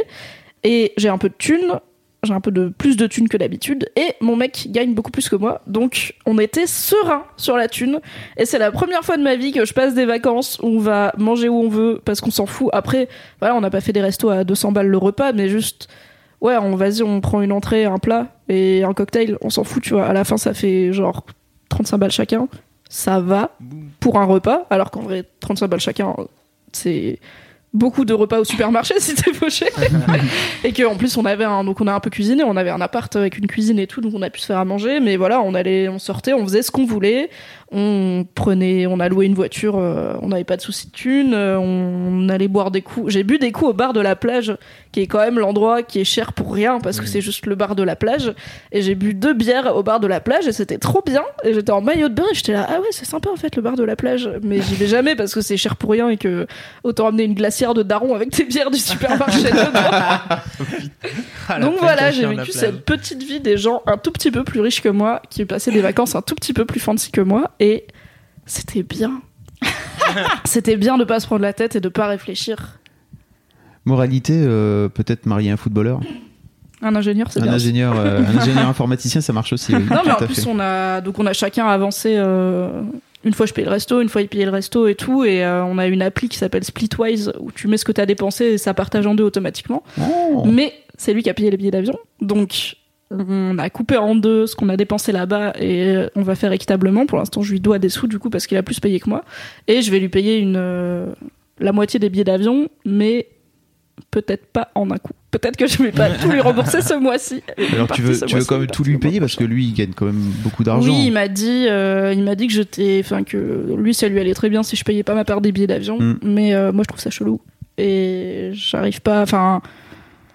Eh, je suis une femme forte et indépendante Oui, et ouais. euh, j'aime, tu vois. euh, en fait, on s'était pas mis d'accord sur on fait des vacances et c'est toi qui payes euh, les deux tiers. Et du coup, ça me fait chelou de décider ça après coup. Alors que, enfin, des fois, il me dit, euh, ça te dit qu'on se fasse un resto, et je lui dis, ah, j'ai pas de thune. Et il me dit, bah, je t'invite. Et du coup, ok, on est d'accord dès le début sur, Ah, si on y va, Ouais. c'est toi qui payes et tout va bien. Et là, non. Enfin, moi, j'étais partie du principe que j'ai les thunes pour tout payer, et voilà. du coup, je pense que je vais rembourser ma part de tout.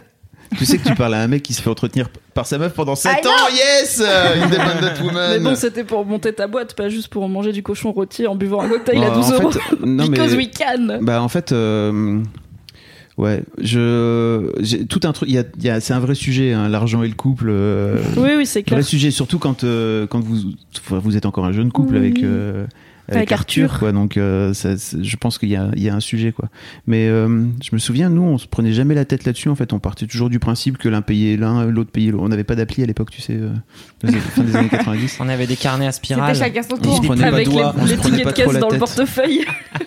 Et Kat a toujours eu plus d'argent. Enfin, ses parents avaient plus d'argent que moi, donc euh, que les miens. Donc, Non, mais euh, ça me dérange pas le fait que, on- oui, on a des niveaux de vie différents et que Mm. du coup, on peut se permettre des trucs différents. Et enfin, voilà, il m'a offert une paire de baskets de marque il y a pas longtemps parce que j'en avais marre d'acheter des chaussures à 12 balles qui tiennent deux mois. Et bon, bah, c'est juste que sur le coup, moi, j'avais pas 70 balles à sortir et lui, il les avait, ça lui faisait plaisir, il me les a, il me les a offertes. Mais là, on n'a pas décidé, tu vois, de base. Et du coup, dans, c'est peut-être con, mais je me dis, ah, ça me fait bizarre de dire, euh, vas-y, on fait des vacances à deux. Et après, de dire, par contre, j'ai pas payé la moitié, tu vois. Alors que c'est lui qui propose, enfin, c'est complètement con, mais voilà. Mais c'est un truc un peu d'enfant de prol, hein, parce que moi aussi j'avais ça aussi quand j'étais quand j'étais jeune, la culpabilité autour du fric, euh, Ouais. c'est toujours extrêmement compliqué. Et en fait, euh, en grandissant, je me suis rendu compte que peut-être fallait pas trop se prendre la tête et qu'au final, quand t'en as, en tout cas, et je parle pas de quand t'en as pas et que t'es en train de galérer, mais quand t'as de l'argent et de quoi te payer, comme euh, j'imagine Arthur, il a un salaire euh, très convenable euh, en tant que développeur informaticien à Paris. euh, Data scientist. D'av- d'avoir euh, oui voilà pardon Hmm. c'est oh là là attention Euh, tu finis par euh, par comprendre qu'en fait c'est plus un outil qu'autre chose et que d'en faire un, un outil de un truc de culpabilité enfin une source de culpabilité c'est un peu c'est un peu Oui, couillon, bah, c'est ce qui et pourtant il vient pas d'une famille riche, tu Mm. vois. Je pense qu'il a grandi avec moins de moyens que moi, mais euh, ce qu'il me dit toujours, c'est mais c'est juste la thune, quoi. C'est vraiment c'est pas important, c'est de la thune, j'en ai, t'en as pas, c'est pas grave. On va pas péter un câble là-dessus, c'est Mm. c'est littéralement que de la thune. Enfin, alors qu'il a pas grandi avec une cuillère en or dans la bouche, mais juste il est là, bah, avant j'en avais pas, maintenant j'en ai, toi t'en as pas, encore, t'en auras peut-être un jour. À ce moment-là, euh, tu me payeras des baskets, tu vois, mais en attendant, euh, bah, je te paye des baskets, c'est pas grave, on s'en fout. c'est très Il est sain plus comme détente que moi. ouais, très sain comme rapport à, Ouais, à c'est l'argent clair. Cédric, est-ce qu'on passe à ton gros kiff? Oui, euh, carrément. Bah, en fait, mon grand kiff. Ah, putain, c'est une série Netflix encore. Euh, ça en fait beaucoup hein, d'un coup. c'est pas euh, grave si, épisode. ça vous va vous Ah, êtes content mais Netflix, apparemment, ah, les gens n'aiment pas, c'est que moi peut-être Oui, surtout si vous n'aimez pas les séries Netflix, et ben, ben c'est dommage pour votre gueule. euh, nous, on aime bien. Le podcast de l'affection. Euh, non, en fait, c'est euh, surtout, euh, c'est qu'en fait Netflix a racheté euh, plein de mangas récemment et des vieux mangas. Et en fait, ils ont ressorti, et donc ils ont remis à dispo. euh, Ils sont en train de se foutre de ta gueule. Non, je ris parce que ton mini kiff c'est ton enfant et ton gros kiff c'est les vieux animés sur Netflix. en fait, ils ont sorti euh, plein de choses et surtout Cowboy Bebop, qui Ah est une excellente. euh, Désolé. Je m'attendais pas à avoir de l'enthousiasme pour euh, ce que t'allais raconter parce que je pensais que je connaîtrais c'est pas. super sympa, merci Mimi. Mais je connais rien en vieux manga, j'ai même jamais, enfin, j'ai jamais regardé un épisode de DBZ en entier, tu vois, donc je me suis dit, ouais, je vais être à la ramasse. Et en fait, Cowboy Bebop, j'ai, donc je suis contente, voilà. Et ouais, et, euh, et en fait, le truc, c'est que moi, quand j'avais vu cette série, donc quand j'avais 17 ans, la première fois, donc il y a la moitié de ma vie. Et euh, donc, en fait, quand je l'ai vu redébarquer sur Netflix, j'étais là, genre putain, c'était trop bien, mais en fait, je m'en souviens plus. Est-ce que c'était si bien que ça ou est-ce que c'est c'était une illusion encore mieux que dans mes souvenirs. Ah, trop bien. Parce qu'en fait, c'était encore, euh, c'est euh, vraiment euh, vachement bien parce que c'est super bien animé, que c'est joli. Et en fait, les thématiques sont euh, même, tu vois, c'est un peu genre, c'est beau quoi. En fait, ce que j'aime bien dans Cowboy Bebop, c'est ce dont je me suis rendu compte ici, c'est un truc que j'adore globalement dans la science-fiction, c'est qu'en fait, dans la science-fiction, tu pars du principe que tu es en train d'inventer un nouveau monde ou tu es en train de faire euh, une, une civilisation dans 4 ans ou alors tu tires un un truc technologique aujourd'hui, tu l'amènes au plus loin et donc tu inventes une société. Et en fait, je trouve que là où ça marche tout le temps le mieux, c'est quand tes personnages euh, de cette société, ils sont conscients en fait qu'ils sont dans un rêve. Ça sert à rien de traiter la science-fiction trop trop sérieusement parce qu'en fait, c'est une histoire inventée, c'est une direction de société que tu inventes. Et euh, un de mes films Quoi préférés par exemple, c'est beaucoup de films Brasil. comme ça? Ah oui, ok. Brasil de Gilliam, tu vois, Terry Gilliam, qui est euh, peut-être même mon film préféré, où tu es dans une société du futur, mais dans un, dans un environnement super Monty Python, où tout est un peu... euh, tout le monde est conscient de participer à une sorte de grosse blague euh, cosmique et tout ça. Et ce qui n'empêche pas la cruauté et, les- et la profondeur des personnages d'arriver. Et en fait, Cowboy Bebop, ce qui est marrant dedans, c'est que tu as... Donc, l'histoire de Cowboy Bebop, c'est deux chasseurs de primes, Spike et euh, Jet, qui donc euh, chassent des, des, des brigands. Donc c'est une espèce d'esthétique euh, cowboy Brigand, il a dit. dans l'espace des brigands. Les Ouh, des marauds partout. et donc ils passent leur vie entre c'est plus ou moins entre Mars et Jupiter. La Terre a eu un, un problème après euh, après un accident avec la Lune, donc c'est devenu une planète climatique. un peu pétée. euh. Et euh, donc du coup voilà, ils se baladent un petit peu dans le système solaire. Et au bout de quelques épisodes, ils rencontrent d'autres personnages qui donc rejoignent l'équipe du, du Bebop. Et en fait, chacun de ces personnages-là a un rapport à la réalité qui est très décalé. Et en fait, euh, qui donne un côté ultra rêveur et ce côté un peu free jazz euh, qu'on retrouve régulièrement dans la série, euh, à travers la musique, à travers la mise en scène, mais même à travers les histoires des personnages que tu découvres un petit peu par petits bouts au fur et à mesure des épisodes. Même s'il y a quelques épisodes qui sont spécifiquement sur l'histoire d'un de ces personnages, et ben c'est tout le temps voilà des persos qui ont un passé un peu foireux, qui te racontent un peu mais pas complètement, et donc c'est que des trucs comme ça de bribes et que je trouve et que ce qui me fait kiffer euh, dans cette série particulièrement, mais dans la SF en global, c'est que ça te permet en fait plutôt de connecter des réflexions sur qu'est-ce que peut être le futur, connecter des sentiments sur euh, comment tu pourrais te sentir toi dans ce futur-là à travers euh, ces différentes invitations que sont ces personnages machin. Et donc Cowboy Bebop en fait est ultra réussi sur ce truc-là. Les, les, les, bonhommes ils sont super stylés et leurs histoires elles sont trop bien. Et c'est trop chou. Et j'ai même écrasé ma petite larme encore une fois à la fin, Oh. comme je me souvenais que je l'avais fait il y a 17 ans. et, euh, et en plus, voilà, il y a vraiment ce côté euh, vraiment un peu film noir, film de SF. C'est un truc qui mélange vachement de genres. En fait, t'as plein d'épisodes qui vont faire un peu Zarma. Maintenant, on va faire un épisode à la façon film d'horreur avec une créature dans l'espace. Euh, Il y en a où ça va être un peu film noir, des enquêtes et des trahisons et des vieilles euh, histoires qui reviennent. T'en as qui sont purement comiques. Et euh, du coup, ça explore plein, plein, plein de, de genres différents avec cette team-là qui est assez euh, rêveuse et flottante. Et je trouve que c'est à la fois très poétique, très beau. La- L'anime a pas euh, a plutôt très très bien vieilli et que ça reste une très belle histoire universelle sur l'amitié, les attaches, les gens qui rentrent et qui sortent de ta vie et que c'est très beau. Et ça dure 26 épisodes de 20 minutes. Donc en plus, c'est globalement concis, ce qui est aussi la preuve d'une série excellemment écrite. Est-ce que tu regardais sur Game One il y a longtemps. 17 ans Euh, Ça passait pas à la non. télé, non? Non, ça passait pas à la télé. J'avais eu des VHS enregistrés sur je sais pas quoi. J'avais enchaîné, je me souviens, j'avais enchaîné Evangelion, Trigun et Cowboy Bebop. Waouh La Sainte Trinité. Ouais.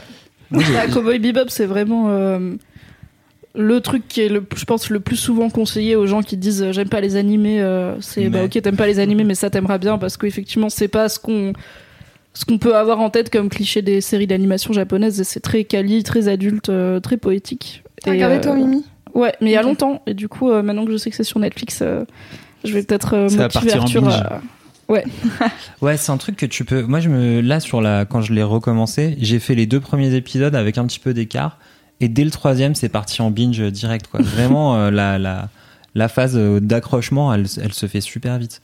Et en plus, c'est marrant parce qu'effectivement, c'est un truc souvent conseillé aux néophytes en manga, mais en vrai, t'as quand même tous les codes euh, de l'animé qui sont dedans. Quoi. C'est vraiment purement un produit euh, d'animé Mais je trouve japonais. qu'il est un peu plus, euh, il est un peu plus mesuré en utilisant ses codes. Tu vois, c'est pas un genre une série shonen où t'as euh, tous les quatre épisodes, Ah oui, il faut oui. que t'aies un combat épique avec une nouvelle menace Mhm. encore plus forte, avec euh, une meuf qui se fait arracher ses vêtements. Tu sais pas pourquoi, mais bon, Ouais. elle se fait arracher ses vêtements à un moment. Tu vois, qui sont des codes qui se retrouvent et qui sont aussi fun et marrants, mais qui du coup, quand tu connais pas les mangas, t'arrives un peu en mode quoi. Enfin, Ouais, ouais, bien si t'es habitué genre, à des euh, BD what franco-belges ou des dessins animés plus réalistes, Ouais, euh, bah c'est vraiment chelou quoi. J'avais euh, acheté, moi, Cobra. Tu co- t'as, t'as Ah bah ouais, Cobra putain, Cobra, ouais. Et là, Ah, j'ai, acheté tous les, enfin comme un connard en fait, j'ai acheté tous les DVD. Vous avez t- Cobra ou pas Vous êtes trop jeune C'est le mec avec son visuel. rayon laser euh, ultra puissant dans son bras. C'est Megaman, mais viril.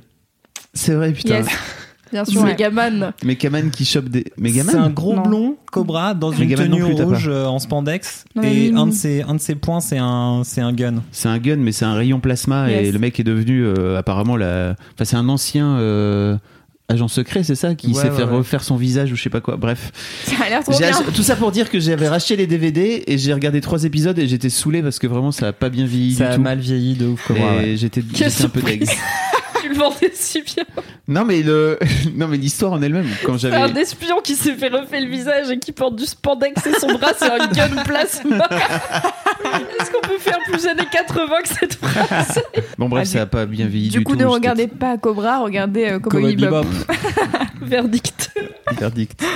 Entre les deux, j'avoue, celui qui a le mieux vendu et qui l'a mieux vendu, c'est Cédric, quoi. hein, je- Mais c'est Megaman Mais en c'était viril. bien Cobra, non? Euh, moi, quand j'étais môme, je Quand kiffais j'étais môme, Cobra, ouais, ouais. voilà. Mais Bon. quand Oui. j'étais môme, je kiffais aussi euh, Ulysse 31 et Albator. Et je sais pas du tout comment ça, ça a vieilli par contre. Ulysse 31, ça a plutôt bien vieilli. Tu t'es acheté les DVD avec Cobra, j'ai mec. regardé les Mystérieuses Cités d'Or par exemple euh, Ah avec, ouais. avec mes filles qui ça a été rediffusé. Vous l'avez Ah ou oui. pas les Mystérieuses Cités d'Or? C'est bon. Bah, C'était rediffusé en Cobra, boucle tout j'ai le temps. un visuel dans ma tête. Ok. Et la chanson?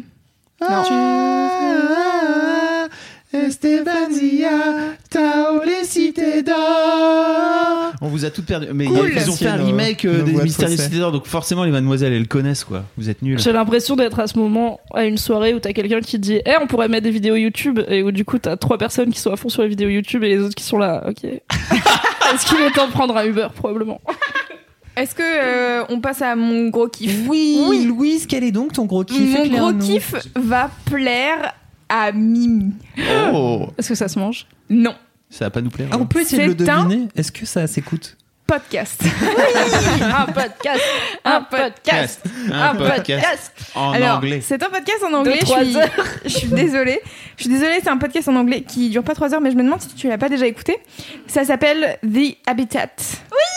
Oh là là. The Habitat, qui est euh, donc un podcast de Gimlet Media, qui est une grosse boîte euh, de, un gros réseau de podcasts américains qui est excellent. D'ailleurs, je vous conseille globalement les podcasts de Gimlet qui sont très bien.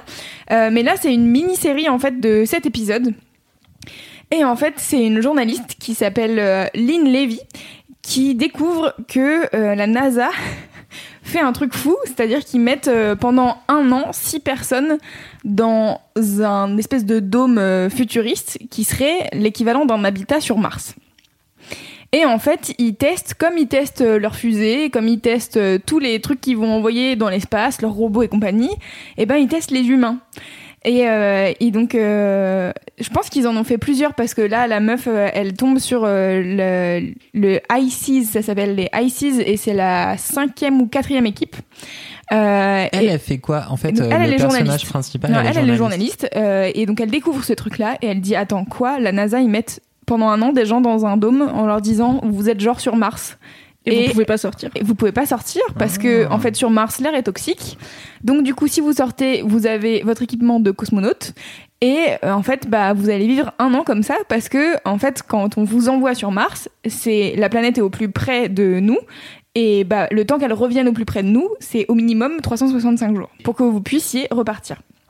Euh, et donc, euh, il y a six personnes euh, un peu ouf, un peu passionnées de, un peu passionnées de d'espace, qui décident de se foutre là-dedans et de se dire ok cool on va tester de faire ça. Et en gros c'est des cobayes donc euh, ils sont pas vraiment euh, astronautes euh, c'est juste des gens qui sont un peu passionnés par ce truc là et qui ont envie de faire cette expérience un peu chelou de rester un an enfermés ensemble dans un dôme qui fait euh, 33 pas de, de distance maximale il y a 33 pas Ah à oui, faire d'accord. Alors ils sont quand même Ah, castés un et tout. studio hein. parisien, quoi. Bien sûr. N'importe qui peut pas rentrer. Ils ont quand même des, des Ils sont- aptitudes oui. euh, qui, qui ressemblent à. ils sont castés et d'ailleurs ils sont On dirait euh, l'expérience de 1000 grammes du début, quoi.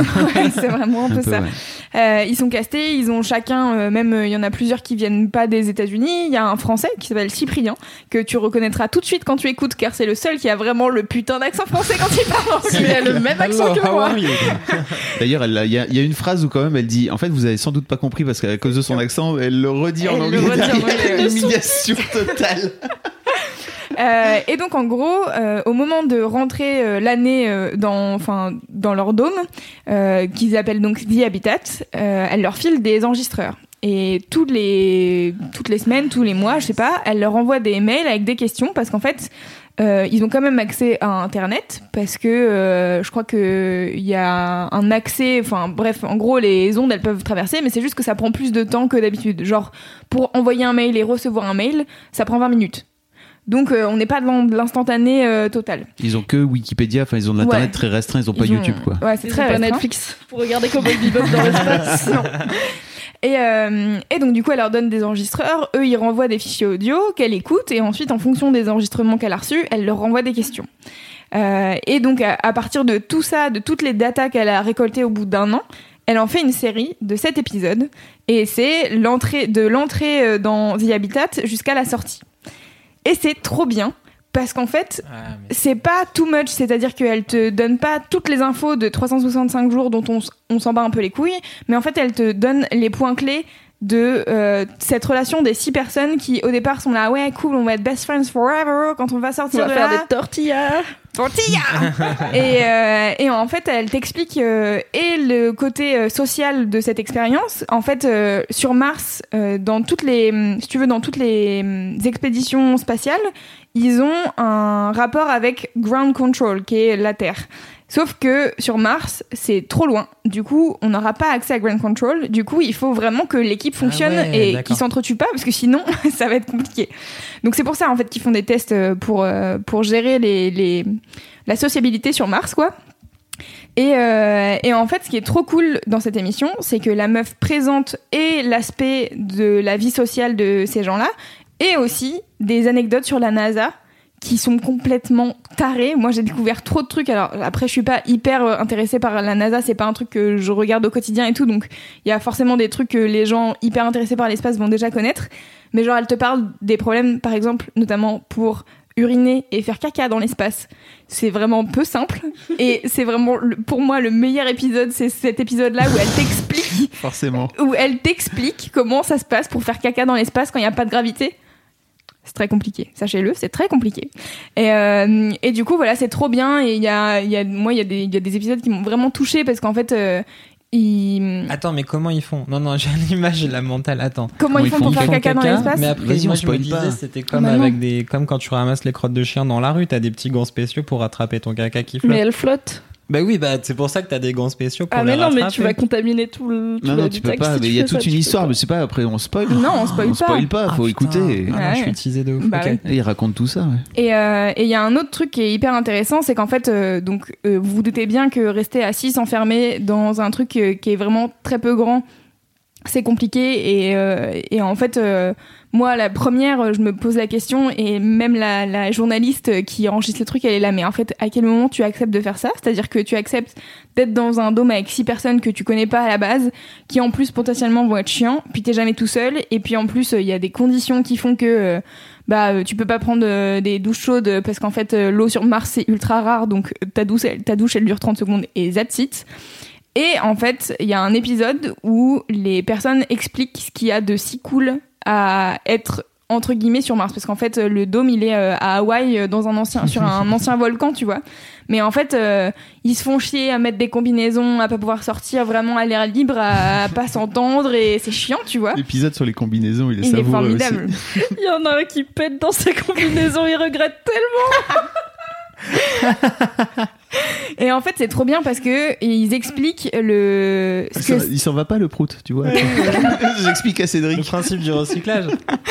En fait, euh, le, ce qu'ils expliquent surtout, c'est que donc, comme ils doivent, entre guillemets, euh, bah, découvrir une nouvelle planète, la NASA leur donne aussi des missions sur euh, l'espace où ils sont à Hawaï pour découvrir des nouveaux trucs. Et, euh, et en fait, tu les entends parler de ça, parler de ce qu'ils voient que, en fait, po- probablement personne d'autre n'a jamais vu.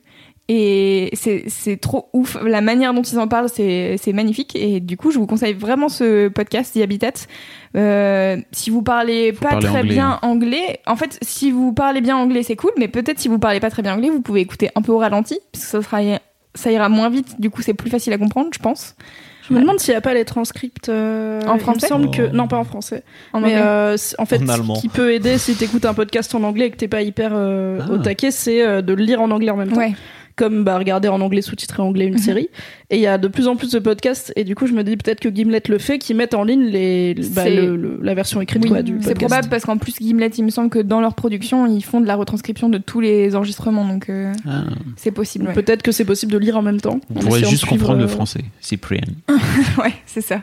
Je sais pas si c'est un spoiler de le dire, si c'est un spoiler, tu le couperas au montage.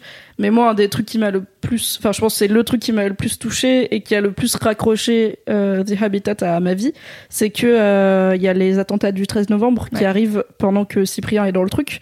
Et Cyprien, il est parisien, il connaît des gens à Paris, et du coup, il vit vraiment ce truc de. Il a pas l'internet en instantané, il, en plus ils ont pas non plus, ils peuvent pas se connecter genre toute la journée. Du coup, il apprend qu'il s'est passé un truc et il regarde et le temps que les infos arrivent et tout. Enfin, il est vraiment coupé du monde et connecté en même temps. Donc limite, ce serait mieux de pas le savoir, tu vois, enfin, de pas du tout être connecté et de l'apprendre en sortant en mode, ok, il y a eu ça. Parce qu'après, ils ont un truc d'urgence où vraiment si, je pense si ta copine elle meurt, euh, ils, Ils viennent te chercher, sortir, ils te, ils te sortent Oui. du truc parce que tu le sais. Mais du coup, euh, c'était moi, c'est mon l'épisode qui m'a le plus. euh, Mm. c'est mon épisode préféré, même s'il est pas très jojo, parce que c'est celui qui m'a le plus touché. C'est le genre de truc où tu penses, comme ils sont dans leur quotidien pas mal, tu penses pas trop au reste du monde, parce qu'ils sont un peu coupés du reste du monde. Et là, c'est le reste du monde qui leur arrive euh, dans la gueule. Et ça m'a fait penser, il y a. Je crois qu'il y avait un Américain dans la Station Spatiale Internationale quand il y a eu le 11 septembre. Oui. Et euh, Ils en parlent qui a dans- fait- ils en ouais. parlent. ouais. Ils en parlent dans l'épisode. Et du coup, c'est hyper intéressant d'avoir ce point de vue de, en fait, euh, ça te fait te rendre compte à quel point ils quittent vraiment le monde quand ils partent dans l'espace. Et voilà, Ouais. je trouvais ça intéressant. C'est hyper intéressant. Donc euh, voilà, je, on est trois à l'avoir écouté autour de Très cette beau. table. Très beau Donc, podcast. euh, Cédric, j'espère que ça t'a donné envie. Et euh, vous qui nous écoutez, j'espère que ça vous a donné envie. Et Oui. j'espère que on je vais trouver les transcripts euh, pour les mettre en lien euh, dans les notes. Et sinon, apprenez l'anglais et écoutez The Habitat. Apprenez l'anglais juste pour écouter. oui, oui. Non, mais franchement, c'est trop bien. Et moi qui suis pas ultra hypée par l'espace, en fait, je trouve ça cool et tout, mais c'est pas euh, une de mes priorités dans la vie. Ça te Euh, fait pas vibrer euh. c'est pas comme Kazenestat et la musique, désolé. Et, euh, et du coup, euh, ouais, j'ai trouvé ça Mais c'est l'aspect humain en fait qui t'a fait vibrer parce qu'en général on parle souvent Mais de l'espace comme d'un pas- truc un peu autour de l'aspect technologique et scientifique etc. Ouais, mais pas que. Ouais, Ouais. si. C'est ça qui t'a, je pense que c'est ça qui t'a attrapé à la base. C'est l'expérience Oui, humaine. c'est et puis après ils, ils sont forts parce qu'ils arrivent à y mettre des trucs euh, Mais c'est ça en fait. Que- autour. ce qui est euh, hyper intéressant, c'est aussi toutes les anecdotes que Mm. t'apprends sur euh, bah ouais la vie dans l'espace et comment ça se passe, etc. Et que moi j'avoue j'avais aucune idée là-dessus et je suis très heureuse d'avoir appris plein de choses. Yeah. Et merci à vous pour ce laisse-moi kiffer de qualité. C'était Merci à chouette. toi, Merci, Loulou. Merci tout le monde. On fait Merci, des bisous. Fab. à vous. Merci, Et même Mimi. si. Monsieur Chaussette n'était pas là et qu'il nous manque beaucoup. Et ben écoute, j'allais dire. Peut-être qu'il prend un bain. On fait des bisous à Kalindi, Ah, mais on peut aussi faire des bisous à Monsieur Chaussette. De loin. Euh, N'hésitez pas à vous abonner à Laisse-moi kiffer. On a un flux rien qu'à nous, mais vous pouvez aussi vous abonner au podcast de Mademoiselle. Je vous conseille d'ailleurs très vivement le podcast d'Esther. Euh, Esther est partie en reportage euh, au bout du monde euh, dans plein de pays et on a fait des podcasts avec elle pour qu'elle nous raconte tout ça et elle a fait plein d'articles et du coup je vous conseille vivement. Il y a le Sénégal et le Liban qui sont déjà sortis donc allez les écouter. Ils sont sur les podcasts de Mademoiselle en audio et c'est trop cool. Et euh, laissez-nous des, des avis sur iTunes et des notes car ça aide à référencer le podcast et vous pouvez nous suivre sur euh, Instagram laisse-moi kiffer, laisse-moi kiffer. Euh, voilà, on vous fait des bisous et on vous dit à la prochaine. Salut, bisous. Ciao. Salut. Et d'ici là, 1, 2, 3. Touchez-vous bien le kiki Ah, moi je l'avais pas au départ. José, dernier moment. Je savais pas ce que c'était, de quoi vous alliez parler. Je suis pas un habitué.